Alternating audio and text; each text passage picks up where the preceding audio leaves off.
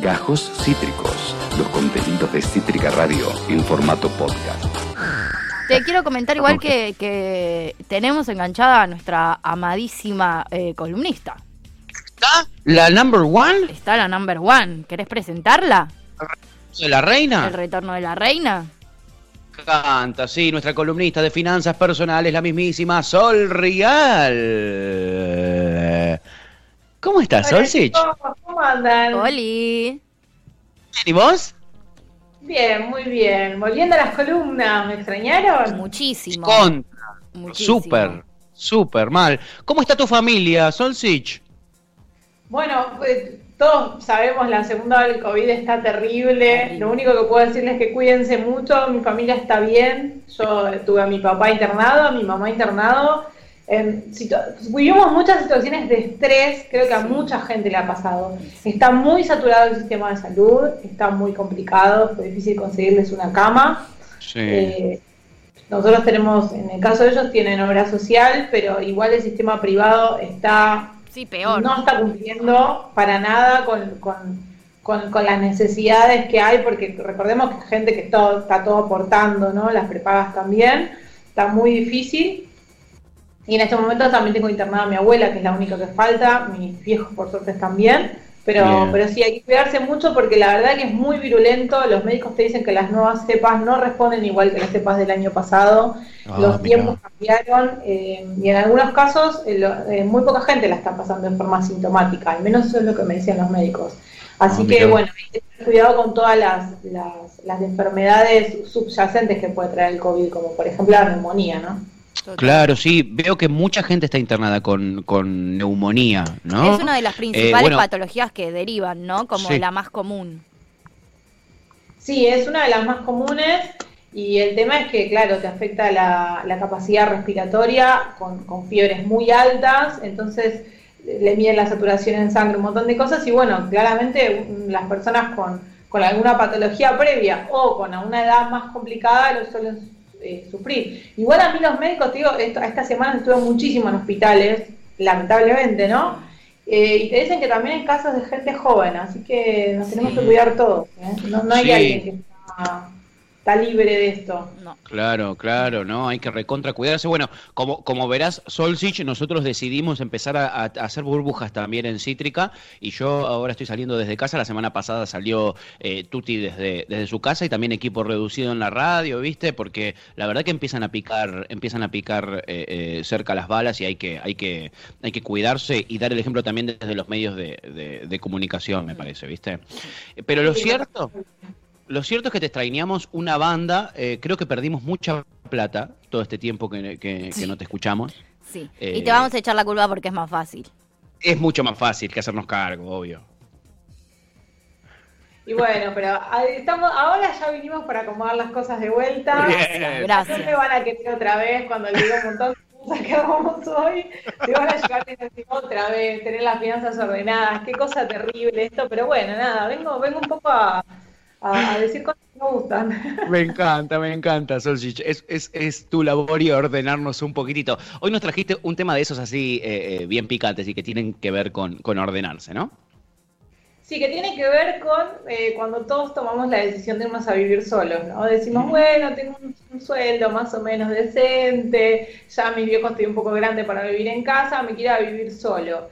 Y hoy por hoy la situación está delicada, así que armamos primero unas 10 pautas como para, para hacer de esto que no sea una tragedia, la idea de irse, irse a vivir solo. Bien. Y después vamos a recordar un poco cómo, cómo se arma el presupuesto, un presupuesto mensual eh, que uno pueda cumplir, como para que tampoco nos vamos a vivir solos y después vivamos comiendo arroz, ¿no? Que es la idea.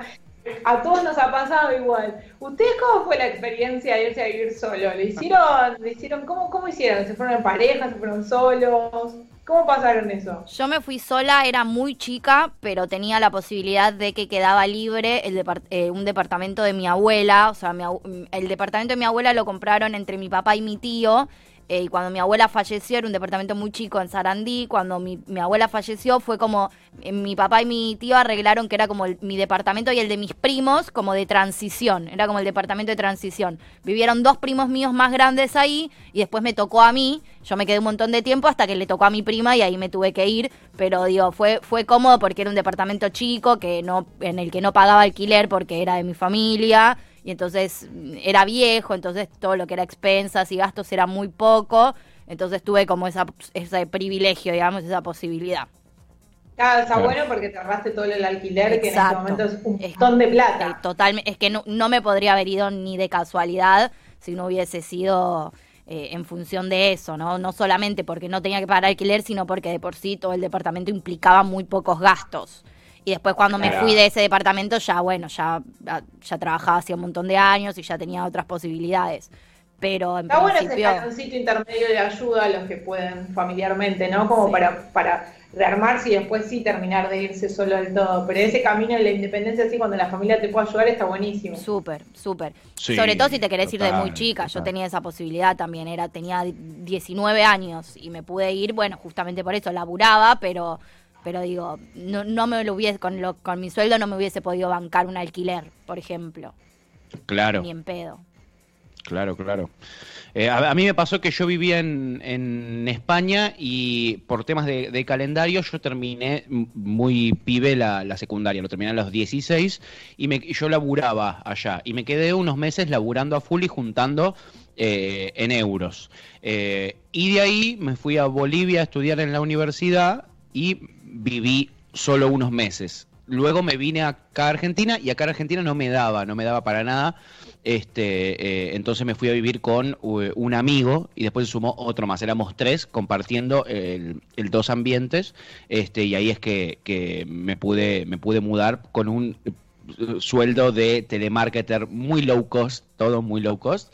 Este, pero ahí tuve la, la primera este- experiencia de, de poder mudarme. Muy ordenado teníamos que ser y era muy difícil porque no estábamos acostumbrados. Se nos vencía todo. Tres chabones Todo. viviendo juntos, perdón, ¿eh? No quiero, no, no quiero generalizar, no quiero feminaciar el momento, pero tres chabones viviendo juntos, yo lo he vivido con amigues. Mm, No, qué sí, mal que sí. sale eso. Esa es Se la nos fue. experiencia esa, la de vivir con amigos. Yo también viví con una amiga un tiempo. Está bueno, es algo que también podemos charlar, ¿eh? Cuando es la Está bueno. no es como una pareja. Y hay que, Me- hay que empezar a normalizar estas cosas. Está buenísimo también, y también puede ser eh, un escaloncito más en la independencia, el vivir con, con alguien que no sea una pareja, sino que sean con amigos o con varios, o incluso con gente que no sea amiga y que sea un departamento que podemos dividir entre varios. Pero bueno, si ya les parece, nos metemos a ver estas pautitas. Eh, como siempre digo, son recomendaciones, consejos de, para hacerlo prolijo de la parte de finanzas. eh, y después cada uno verá cómo se acomoda con estas, con estas cosas, ¿no?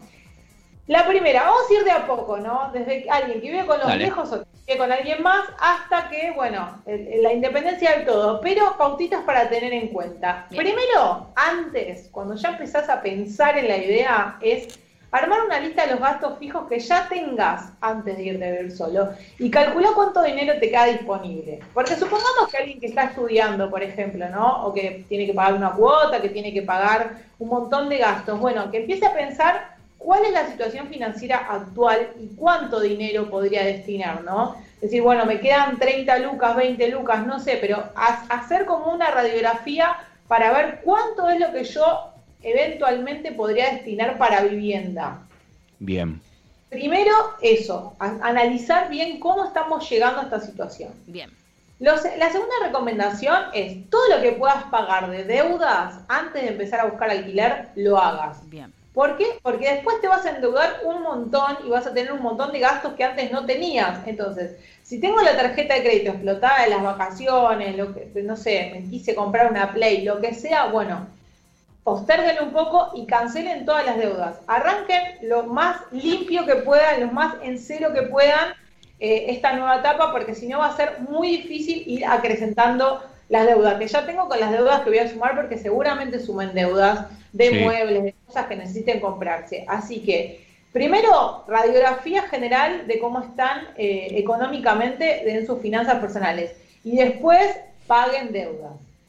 Como tercer pauta, bueno, tengamos en cuenta esto más o menos cuánto se gasta. Estamos hablando de una persona promedio, ¿no? Que, que, se va a ir a alquilar. Ya eh, tener vivienda propia, no sé, es casi imposible en este país. Así que vamos a tener un salario promedio, un trabajador promedio de alguien de veinte y pico de años y que tenga que pagar un alquiler, ¿no? Bueno, más o menos los cálculos hablan de que tiene que ser un 30% de tu sueldo. Y como tope, tope, tiene que ser un 50%, pero no más que eso. ¿Por qué? Porque después no van a poder afrontar los casos. Si la cuenta que lo que estábamos diciendo antes no les da, digo, un alquiler promedio, un mono ambiente, por ejemplo, es más del 50% de su sueldo, no lo hagan. O al menos no se vayan a vivir solos. Piensen en otra alternativa. Pero eh, las cuentas dicen que para estar más o menos con las finanzas saludables es un 30% de tu sueldo. Ok. Puesto número 4, seguimos con el tema de estas recomendaciones. Empezá a priorizar las necesidades ¿no? a la hora de buscar alquiler. Primero, como ya dijimos antes, busca algo que puedas pagar. Porque te puede encantar un departamento, pero de pronto se te va, se te va de tus cuentas. Bueno, no. Estamos hablando de una primer vivienda, de un primer paso, si tenemos que ir a ver un departamento más viejo, un departamento más chico, un departamento menos ubicado, digo, una zona que no nos gusta, bueno, tengamos en cuenta que es un primer paso. No podemos ahogarnos con un alquiler que después no vamos a poder pagar. Así que prioricen, hagan una lista de prioridades. Y, por ejemplo, yo tengo que viajar en subte al trabajo, bueno, ahora estamos muy con el home office y demás, pero igual, eh, si, priorizo, por ejemplo, estar cerca del subte o si estar cerca del tren, porque eso me va a convenir para llegar más rápido al trabajo, bueno, fíjense en esas cosas también. Eh, no van a encontrar la casa de sus sueños de una, y ni mucho menos, así que empiecen a ser flexibles con estas ideas. El quinto, la quinta consejo es eh, calculen alquiler, pero también todos los nuevos gastos. Porque muchas veces decimos, ah, bueno, el alquiler, bueno, me ajusto un poco y llego. Sí, pero tenemos un montón de otros gastos. Y esos gastos tenemos los impuestos, las expensas, pero también todo lo que implica vivir solo, como por ejemplo que tengo que ir al supermercado. Entonces, hagan una cuenta estimativa global de todo. A veces uno se emociona con esto, bueno, el alquiler, listo, las expensas, ya está. No, son muchos otros gastos. Así que hagan una cuenta estimativa de esos gastos. Y si no tienen idea cómo es, vayan a preguntarle a un amigo que ya se haya ido a vivir solo cuánto paga de cosas y hagan real el cálculo. Bien. El puesto número 6 es empiecen a ahorrar desde antes. ¿Por qué? Porque tenemos la entrada del departamento, pero también está bueno tener antes de mudarnos un fondo de emergencia. Nosotros hablamos mucho de los fondos de emergencia y está buena esta oportunidad para recordarlos.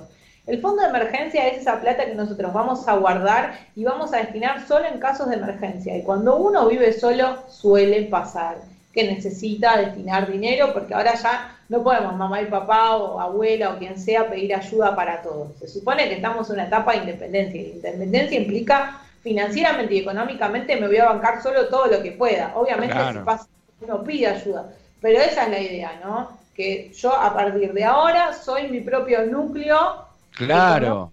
Financiero independientemente de mi familia. Entonces. A, mí me pasó que, cuando me, estaba mudando, eh, eh, mi vieja, bueno, estaba un toque ahí eh, atenta, que podía llegar a necesitar. Y dije, tranqui, mamá, cualquier cosa que pasa. vivíamos en países distintos, ¿no? Yo me estaba yendo de Bolivia para acá. cualquier cosa le digo, vuelvo. Me dice, no, no volvés ni en pedo. Me dice, mamá, no volvés. Si te mandas en esta, hacete cargo hasta el final. Suertón. Así que.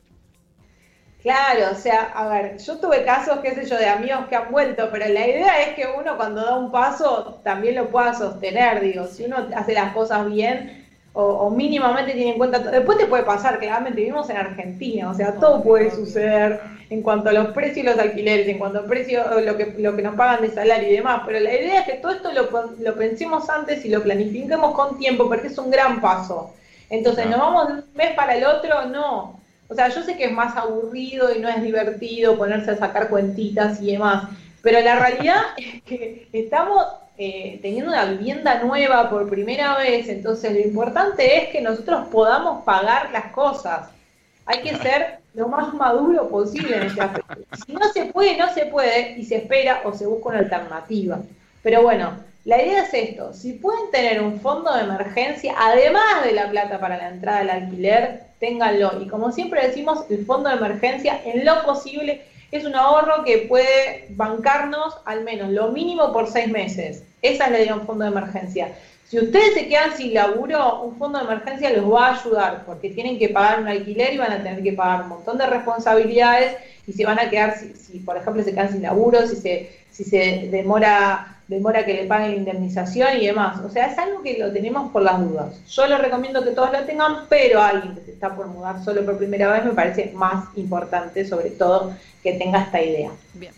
Siete, si van a comprar muebles electrodomésticos, volvemos a recordar esto, hacerlo en cuotas sin interés, a veces aparecen las promociones, fíjense, a veces lo pueden comprar incluso antes de mudarse solo, enganchan una, promoción, una hora 12, una hora 18, de pronto cuotas sin interés, aprovechen. Eh, aprovechen estas cosas. Recuerden, podemos recordar ahora ya que estamos, el costo financiero total, si van a comprar con cuotas con interés, que le va a dar el número final de lo que van a pagar y tengan cuidado con eso porque suelen ser altísimos. Si van a una casa electrodoméstico además, si no es con un plan de financiamiento del gobierno, en este país hay inflación y son altísimos. Así que tengan cuidado, no se calienten con, ay, quiero esta ladera, ya la, compro, la compro, no me importa, no quiero precio, no nada, porque es terrible a veces.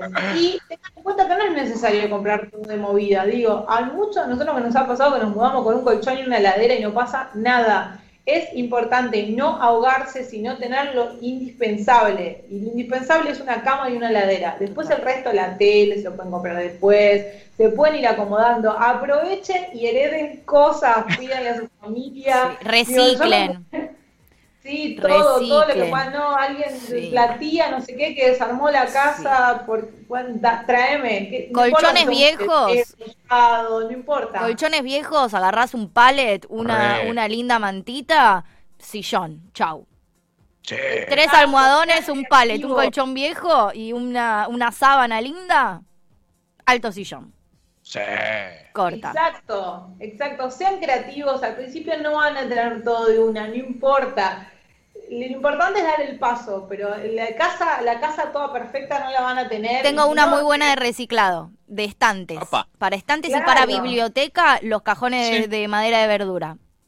Lo, Bien. lo pintás de un color lindo, colgás el coso de, la forma que quieras, alto estante te armas. Exacto, yo he tenido eso de los cajones de verdura con una amiga. Nos, nos, fuimos a vivir solas, ella era artista, pintaba y qué sé yo ¿Sabes cómo hicimos un montón de manualidades como para vivir ahí, tenerla, sí, sí. Yo un día las agarré, un día las agarré a todas mis amigas. ¿Sabes qué lindo que quedan colgados? Sí. Claro. Quedan re lindos. Un día yo las agarré a todas mis amigas y las puse a pintar un montón de cajones de, frutas y después hice estantes y me hice una biblioteca con eso. Cuando fue mi papá le agarré un ataque. consejo, ¿eh? Es eh, muy si bueno. estás por ir a vivir sole, eh, garantizate tener amigas artistas. Acá Clarita, acá Clarita dice, haces pintar a tus amigas. Sí, sí, ella lo vivió. Claro, pobre. A pleno, a pleno, está buenísimo. y además, sí, eh, podés hacer cosas súper lindas sin gastar plata. Sí, tal cual. Es necesario, sí. Y además, esto, esto es importante. Si van a comprar cosas en cuotas con interés y están armando el presupuesto, pónganlo en el presupuesto, porque esas cuotas hay que pagarlas. Porque después digo, no, esto, esto pago de alquiler, esto pago, ahora vamos a ver cómo armar un presupuesto, pero esto pago de alquiler, esto pago de y me olvido que compré un montón de cuotas y que esas cuotas hay que pagarlas por lo menos un año, seis meses. Entonces, cuando compren esas cosas, se agregan en el presupuesto, porque si no van a tener un presupuesto irreal y no van a llegar a pagar todo. Así que esto es importante. Ocho. Vamos a recordar otro término que hemos nombrado mucho, recorten los gastos hormiga.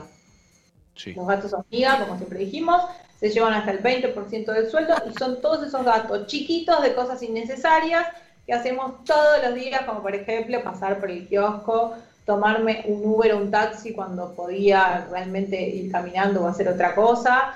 Eh, son ese delivery que pedí porque no tenía ganas de cocinar, bueno, todos esos son gastos amigas. Si yo estoy armando metas de ahorro como para tener la entrada de alquiler o armar el fondo de emergencia antes de mudarme o comprarme la heladera, bueno, empiecen a ver qué pueden recortar como para poder llegar, porque si no, va a ser complicado. Así que recordemos gastos hormiga y es un porcentaje muy alto del sueldo que se va ahí. Bien. El 9. que lo hemos hablado antes, consideren la variable compartir alquiler con un amigo, compartir el departamento con otras personas. Si ustedes hacen todas estas cuentas y no llegan, bueno, hay otras alternativas. Digo, yo tengo una amiga que, por ejemplo, vive con otras tres personas, son compañeros de estudio. Eh, una tiene el alquiler principal de un departamento de, cuatro ambientes y después subalquila a otros que son conocidos igual y cada uno tiene su, digamos, tienen el living en común, la cocina en común y después cada uno tiene su habitación. Puede ser una salida y puede ser una salida para una persona de más de 30 también. O sea, saquémonos la, la, idea en la cabeza de la vida tradicional, familia tipo y demás. Hay muchas cosas que hacer de, maneras de, llevar a cabo la vida de uno. No pasa nada si tienes más de 30 y compartís alquiler con alguien. Lo importante es que si vos querés independizarte de tu familia, lo puedas hacer. Y lo puedas hacer de una forma eh, tal de que no, no te ahogues económicamente, digamos, ¿no? Que esto es lo importante. Pero sean flexibles, sean flexibles con las decisiones que no pasa nada. Y además, en la vida nada dura para siempre. Así que no es que para siempre vas a vivir con una amiga. Claro. La vida cambia todo el tiempo. Así que no pasa nada. Gran consejo. Ese último me encantó. Está, está, está, hoy de vuelta está rozando entre la economía y la psicología, ¿eh? está cada vez más común esto. Estoy estudiando eso también, así que le voy a meter cuota. Me encanta, me encanta. también voy a tratar de llevarlos para el otro lado. Me parece excelente. ¿Dónde viste una columna que mezcle tan bien? Total. Sí, sí, total. Estacionado. No, no, espectacular, Sol, la verdad. Amo.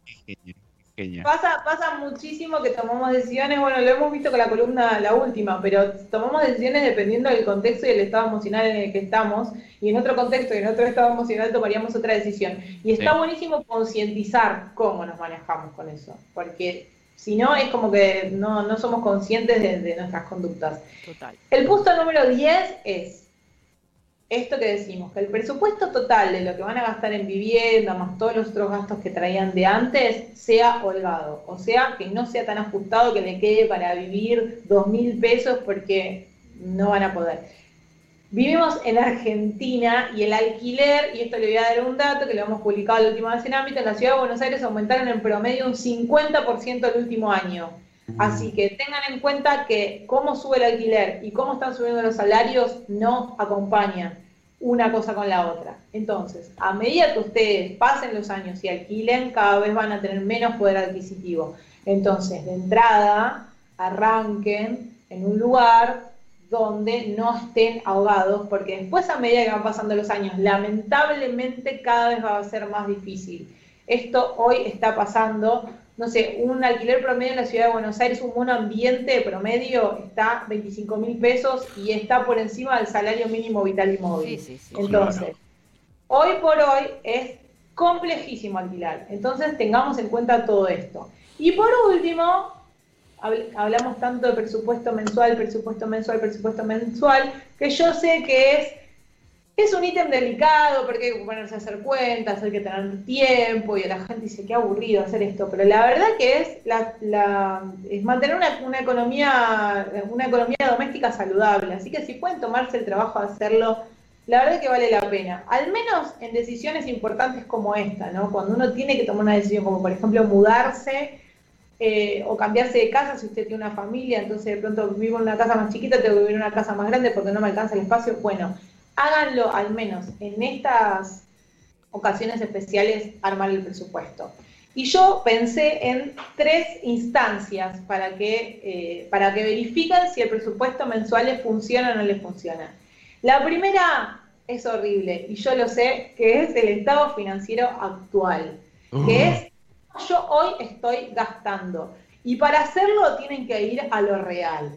Agarren el resumen de tarjeta de crédito, agarren las boletas que están pagando, lo que sea de celular, si ya viven solos, todos los impuestos y demás, y agarren el resumen horroroso de su caja de ahorro o la cuenta que ustedes tengan y verifiquen todo lo que está saliendo de ahí. Es un laburazo, ¿eh? porque es agarrar y decir, bueno, a ver, yo saqué del cajero dos mil pesos. ¿Qué lo gasté esto? Me fui a comer con las chicas. Ok, a ver, ¿qué hice? Pagué tanto de luz, pagué tanto de esto. ¿Qué hice el otro día? Fui y me compré ropa. Bueno, anoten todo. Y una vez que anotan todo, al lado le van a, le van a poner a qué ítem corresponde. Si es, por ejemplo, vivienda, si estoy gastando porque pagué la cuota para estudiar, si esto es socio, si gasté en indumentaria, si gasté en supermercado o si esto es una salida, birrita y no sé qué. ¿Para qué decir esto? Para ver más o menos el panorama de cuánto estoy gastando en vivienda, cuánto estoy gastando en ocio, cuánto estoy gastando en indumentaria, cuánto estoy gastando en... Uy, me di cuenta que los gastos hormigas son un montón. Digo, estoy gastando un montón en pedirme en Uber, estoy gastando un montón en delivery, estoy gastando un montón. O sea, es el estado financiero actual. Es cómo soy yo sin tomar ninguna rienda de mis finanzas. Y esto es la realidad, entonces la realidad no se puede dibujar, no la van a poder dibujar. A ver, puede darle un estimativo, tal vez hay plata que viste que a veces uno saca el cajero, la tiene en la billetera y no sabe bien en qué gastó, pero más o menos para que vean los porcentajes que están manejando de gastos.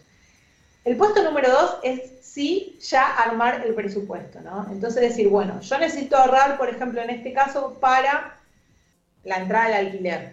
Entonces voy a tener que juntar estos cuatro o cinco meses, no sé, la meta de ahorro que ustedes se pongan, voy a ahorrar, no sé, 10 mil pesos por mes, 15 mil pesos por mes, lo que ustedes consideren que tienen que ahorrar para llegar al objetivo.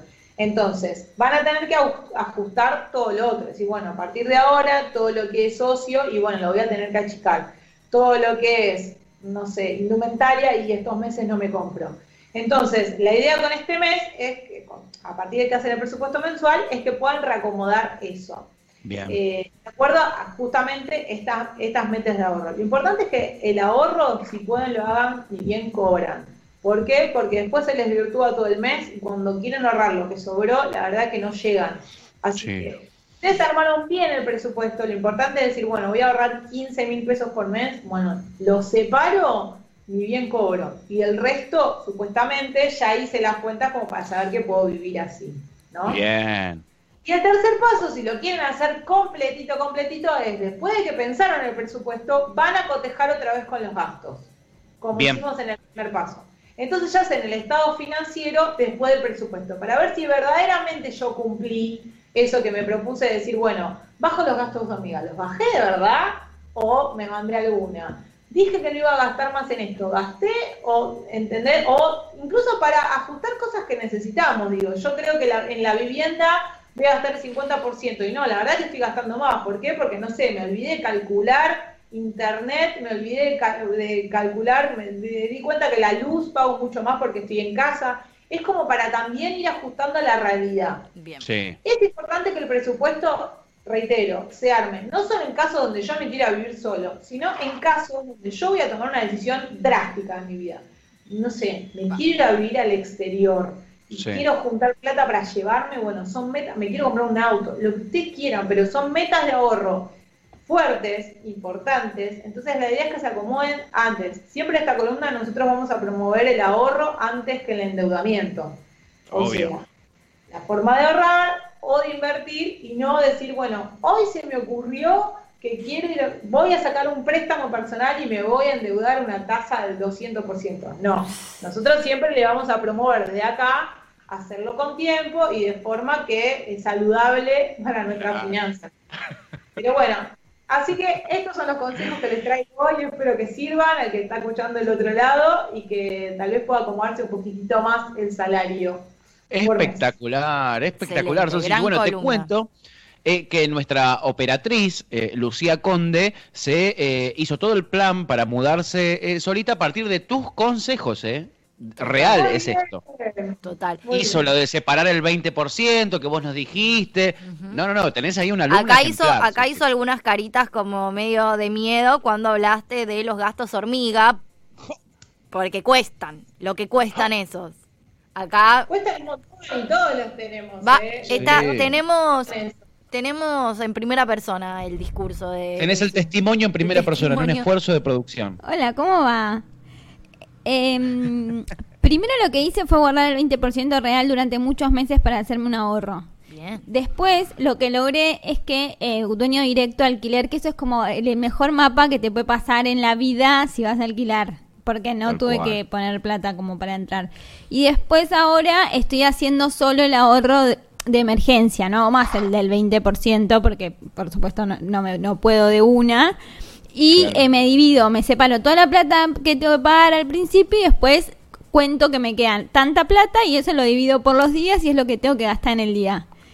¡Wow! Nah, mirá lo que lograste. ¡Wow! Gracias, Sol, por tanto.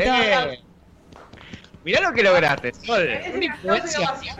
Aplauso y ovación. Mi única heroína en este, en este lío. Tengo un Excel con donde anoto todos los gastos, porque no me sirve, o sea, a mí, a mí particularmente no me sirven las aplicaciones, soy más fan del Excel de toda mi vida. Y eh, me anoto todo, todo, todo y marco con colores lo que es tipo, esto ya no va más. Kiosco, igual, es, todo es kiosco. Yo también debo reconocer que soy incluso de la libretita, ni siquiera de las aplicaciones, ni siquiera del Excel. Yo voy a la libretita, ¿viste? Anoto Onda el almacén, como la almacenera. Qué orgullo, qué orgullo. La verdad, increíble la influencia, la ascendencia que tiene eh, Sol Real en la vida de eh, eh, todos los cítriques, la verdad. Eh, es una responsabilidad, Sol Sich, como verás. Es una responsabilidad. Sí, y además no hay que sentirse mal si, si hasta ahora fuimos un desastre, por ejemplo. Yo también he, he tenido etapas donde he sido un desastre con el dinero. No pasa nada. Digo, uno puede en un momento decir, uff, mirá lo que hice, mirá si hubiese ahorrado antes, mirá si hubiese Ah. invertido antes. Bueno, lo importante es hacerlo hoy. Bien. Hoy tomo conciencia de determinadas cosas que sé que a mí que me pueden funcionar y lo hago, lo pruebo. Tampoco pasa nada si fracaso y si tengo un presupuesto y fracaso. Digo, por eso seamos flexibles e incluso no estemos tan ajustados, porque nos va a pasar que en algún momento querramos darnos un gusto y está bien hacerlo. Sí, tal cual, tal cual. Miren qué genia. Qué Sí. genia que es nuestra columnista de finanzas personales. Te dice, te tiene cortito, pero después te dice, te podés dar un lujito. Sí. Te podés dar No un se castiguen, no se castiguen. Claro, No se castiguen. Estamos en tiempos difíciles, chicos, con esto del COVID, las restricciones, la cantidad de casos, esto da para largo, los Claro. ánimos sociales están complejos, entonces un gustito no pasa nada. Tal Hay cual. Eh, Tal cual. Bueno, Sol Real, nuestra columnista de finanzas personales, pueden encontrar todas las columnas que ella ha hecho en este programa en el canal de YouTube de Cítrica Radio, también en el canal de Ya Fue y también en su propio canal. Allí ella sube contenidos además complementarios. Sol Real Finanzas Personales. También tiene un Instagram y sobre todo, sobre todo, la leen en ámbito financiero. ¿eh? Yeah. Ojo con eso. Psicología y finanzas con nuestra amada Sol Real. Sol Sich, mil gracias, te extrañábamos un montón. Nos da mucho placer tenerte de vuelta con nosotros. Bueno, muchas gracias y nos vemos la semana que viene. Dale, abrazo enorme. Nosotros a vos. ¡Mua! Chau. Sol Real. Eh, impecable, Tuta. ¿Qué me decís? Increíble. ¿Ya estamos ordenades o no? Uf. ¿Nos podemos ir a vivir eh, eh, solos? Listo, volví, volví a mi eje. Ah, menos mal, menos mal. Yo también. Lo necesitaba, ¿eh? Genia Sol Real, nuestra columnista. Acabas de escuchar Gajos Cítricos. Encontrá los contenidos de Cítrica Radio en formato podcast en Spotify, YouTube o en nuestra página web.